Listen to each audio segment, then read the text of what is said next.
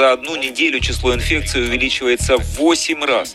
За две недели в 64, за три недели в 510 раз. Омикрон отбирает у европейцев Рождество. С восстановлением экономики и растущим дефицитом рабочих рук к нам прибывает все больше нелегальных гастарбайтеров из привычных нам стран. Украины, Молдавии и Таджикистана. Нелегалы из постсоветских стран выбирают Балтию, чтобы работать и зарабатывать. Думаете о том, что ваши автомобили должны перейти на другое топливо. Цена зеленого курса, астрономические цены на дизельное топливо и доступный общественный транспорт. Эти и другие темы недели в радиожурнале «Европа лично». С вами Андрей Хуторов. Здравствуйте.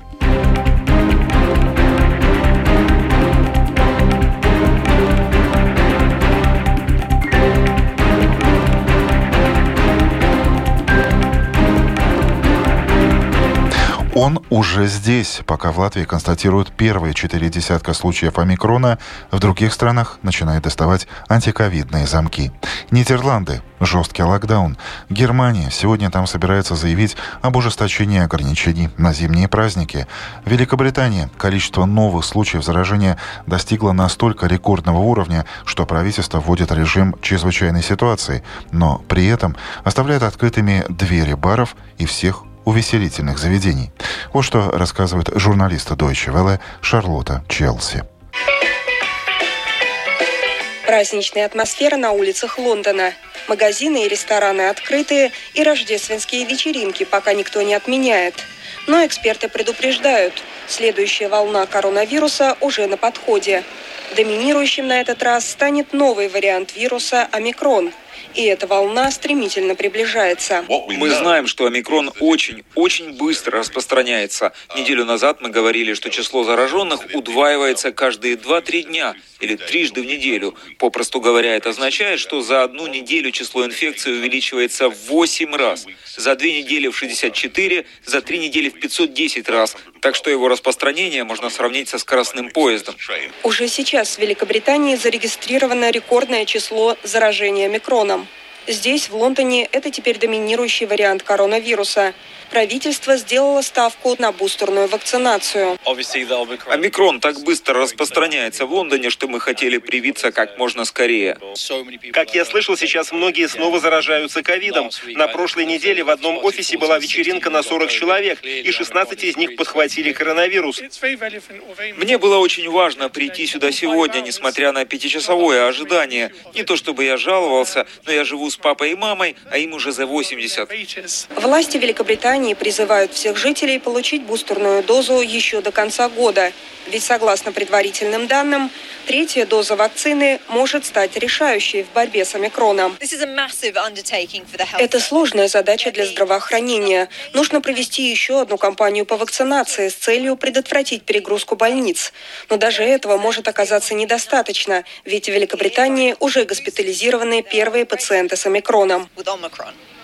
Число госпитализаций растет. По меньшей мере, один человек уже умер от последствий заражения омикроном. Пока не ясно, насколько опасен новый вариант коронавируса, но огромное число заражений омикроном может стать большой проблемой.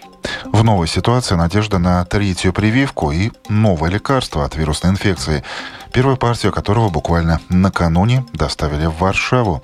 Вот что рассказывает журналист радио Польша Ирина Кудрявцева. В пятницу в Польшу прибыла партия 5000 таблеток молнупиравира для инфицированных с сопутствующими заболеваниями. Из-за малого количества таблеток они в первую очередь будут переданы в отделение онкологии, центры, осуществляющие диализ и занимающиеся больными, перенесших трансплантацию.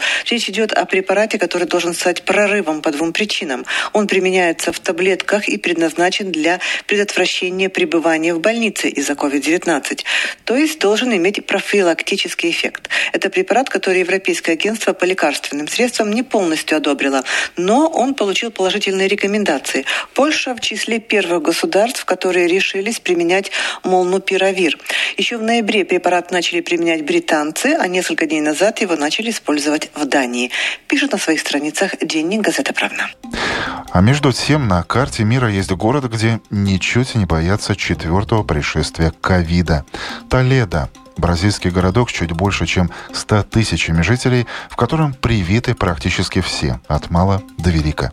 Елена Антонова об эксперименте, итогов которого ожидает во всем мире.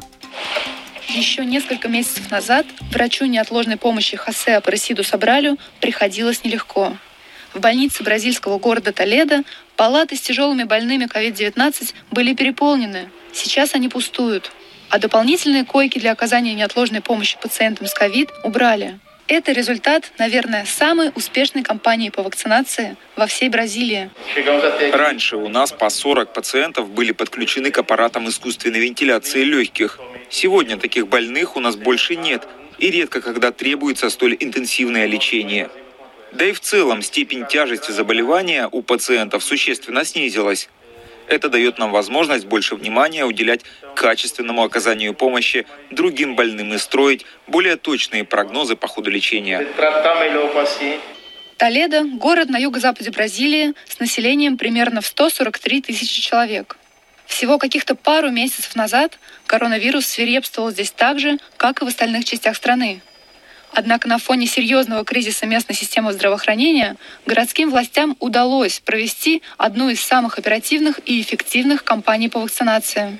Осенью фармацевтическая компания Pfizer начала в Толедо исследование. В течение года эксперты будут наблюдать за ситуацией в городе, чтобы выяснить, что происходит, когда у всех жителей города есть иммунитет против ковида. Обязательная вакцинация в стране не введена, но и противников прививок здесь почти нет. Председатель городского совета Толедо связывает это с тем, что население привыкло вакцинироваться. Сомневаюсь, что где-либо еще в мире накопился такой объем знаний и существует столько центров вакцинации. Если бы мы получили вакцины раньше, мы бы уже давно защитили все 100% населения. Так что город Толедо стал своего рода площадкой для проведения эксперимента, за которым наблюдает весь мир. Через год или два именно здесь появятся первые ответы на множество важных вопросов. Например, как ведут себя новые штаммы вируса в среде вакцинированных и как долго вакцина защищает от вируса. В больнице в Толедо надеются, что конец пандемии не за горами. Это программа «Европа лично» и далее у нас новости из Литвы, Эстонии и Чехии.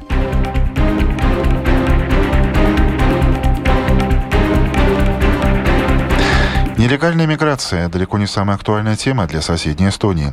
Число тех, кто незаконно пытается проникнуть к нашим северным соседям, снизилось до рекордной отметки, спасибо антиковидным ограничениям. Но нелегалы, тем не менее, не оставляют попыток тайно пересечь границу в поисках лучшей жизни – Подлинное беспокойство правоохранительных органов вызывает нелегальная трудовая миграция, когда приезжие из Украины, Молдовы и Средней Азии целенаправленно выбирают Эстонию, чтобы остаться там и нелегально работать. Тему продолжает корреспондент актуальной камеры эстонского телевидения Дмитрий Куликов. Статистика миграционных нарушений за последние два года уменьшилась из-за ковида и общего снижения пассажирского потока. Однако с восстановлением экономики и растущим дефицитом рабочих рук к нам прибывает все больше нелегальных гастарбайтеров из привычных нам стран – Украины, Молдавии и Таджикистана. Нарушение визового порядка и условий трудовой деятельности в статистике миграционных преступлений составляют примерно половину случаев.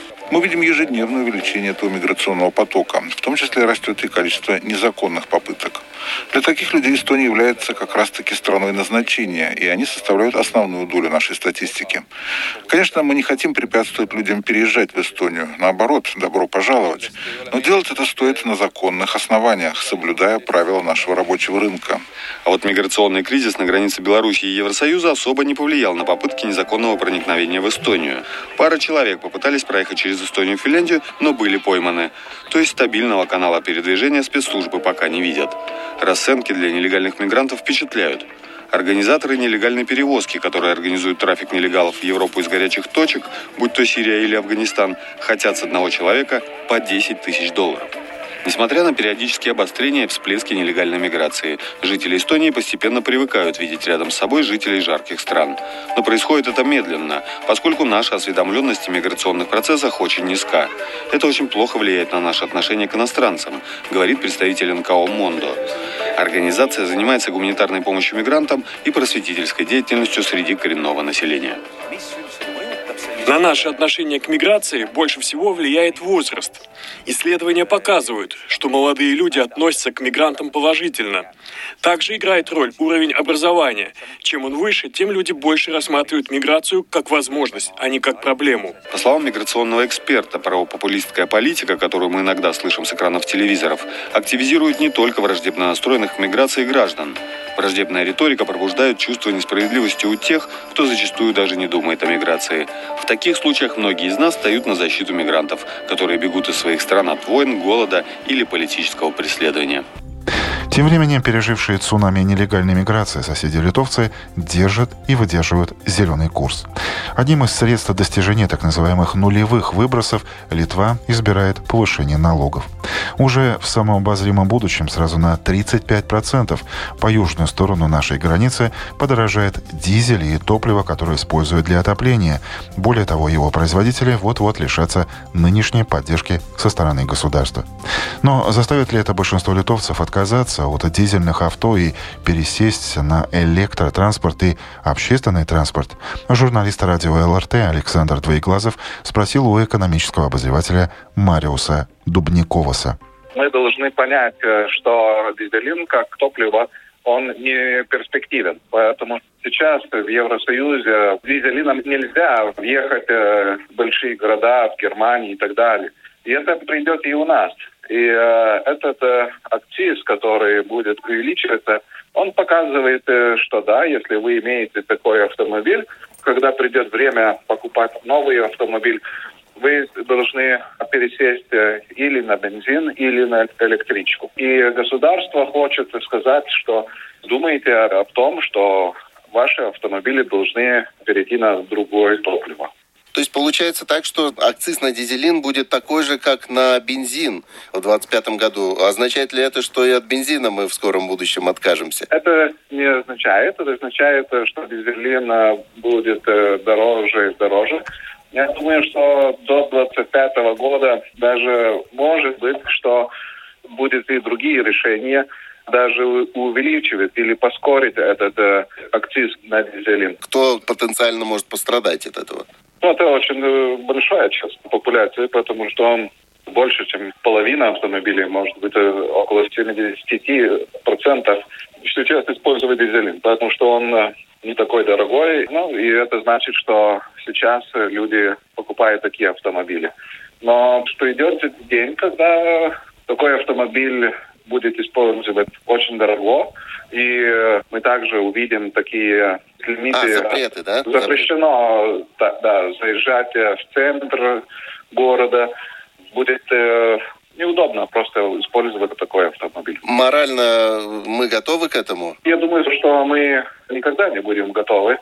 И поэтому есть акцизы, налоги, поэтому и повышается, чтобы люди думали о том, на каком транспорте едет и какие топлива использовать. Еще одна тема. Пока политики и Верховный суд в Латвии спорят, могут ли однополые пары добиваться регистрации своих отношений через решение суда, в Чехии суды и далее не будут признавать усыновление детей однополыми парами за границей. Соответствующую поправку не поддержала Верхняя палата чешского парламента. Тему продолжит журналист радио Прага Ларита Вашкова. Сенат Чешской Республики данную поправку не принял, однако и не отклонил, поэтому ее рассмотрение заканчивается. За одобрение изменения существующего закона высказались 23 из 65 присутствующих сенаторов.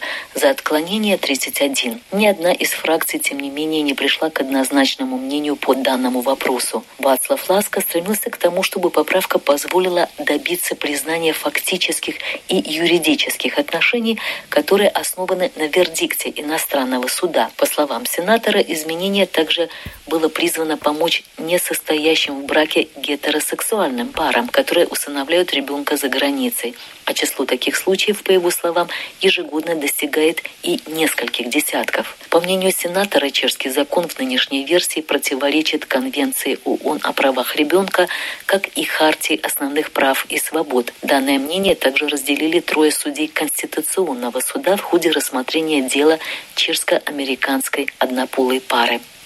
Ласка также привел в пример чешскую сноубордистку Шарку Панчухову, двукратную победительницу этапов Кубка мира, которая в США удочерила дочь своей американской жены, однако не может вернуться вместе с ними на родину, потому что в данной ситуации она лишилась бы родительских прав. Чешские суды в настоящее время могут признавать решение иностранных судов об усыновлении ребенка, который является иностранным гражданином, в случае граждан Чехии при условии, что это не противоречит государственной политике, не препятствует юрисдикции чешских судов, и усыновление будет допустимо также в соответствии с основными положениями чешского законодательства, то есть в соответствии с Гражданским кодексом Чешской Республики. Между тем, по данным чешского радио, в этой стране двумя женщинами или двумя мужчинами воспитывается уже около тысячи детей.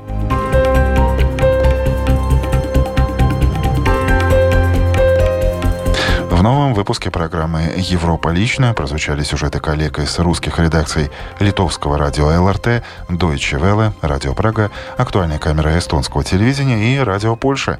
Четверть часа в студии на Домской площади провел Андрей Хуторов. Желаю вам доброго дня.